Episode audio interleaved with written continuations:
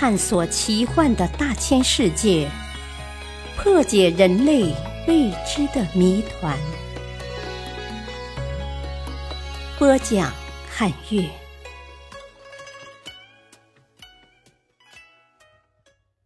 谜团重重的神农架。提起神农架，人们不能不想到野人。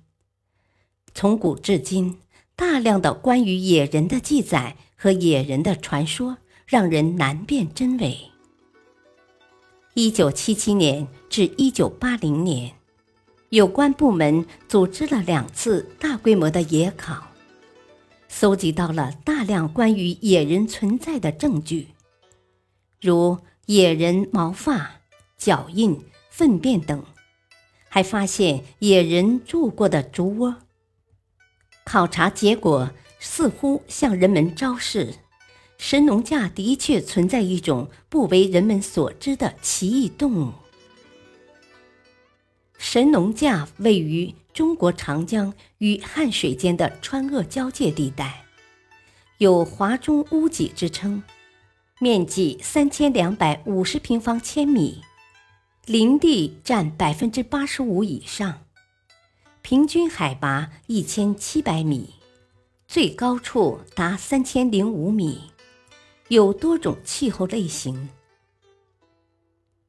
其实，神农架不仅仅是野人令人称奇，还有更多的神秘现象。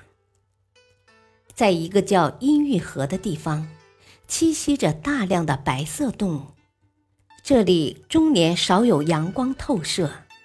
适宜白金丝猴、白熊、白脊、白蛇等动物栖息。此外，还有白乌鸦、白猫头鹰、白龟等。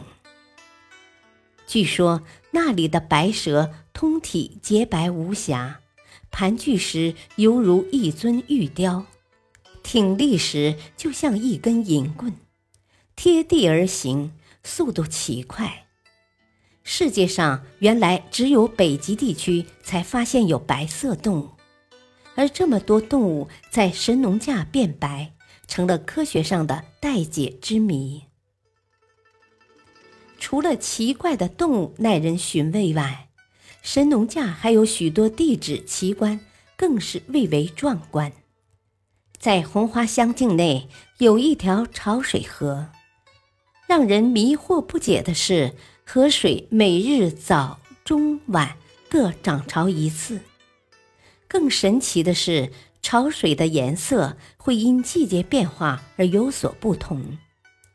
梅雨之际，水色碧青；干旱之际，水色浑浊。宋洛乡有一处冰洞，洞内温度与洞外气候大相径庭。当洞外自然温度高于二十八度时，洞内就开始结冰，山缝里的水沿洞壁渗出，形成十余米长的冰帘，晶莹剔透，美不胜收。滴在洞底的水则结成顶端如蘑菇状的冰柱，而且为空心。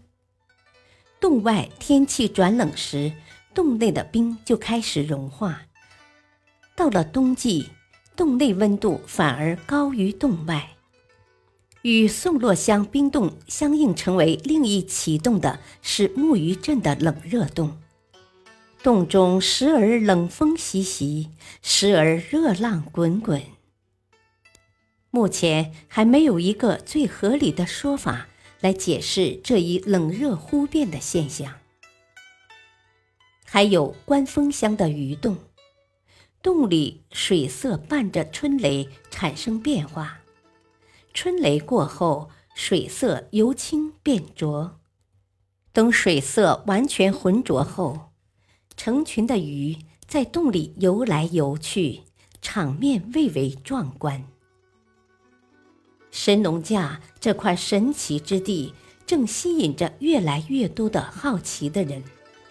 不知道谁才能揭开他神秘的面纱。感谢收听，下期再会。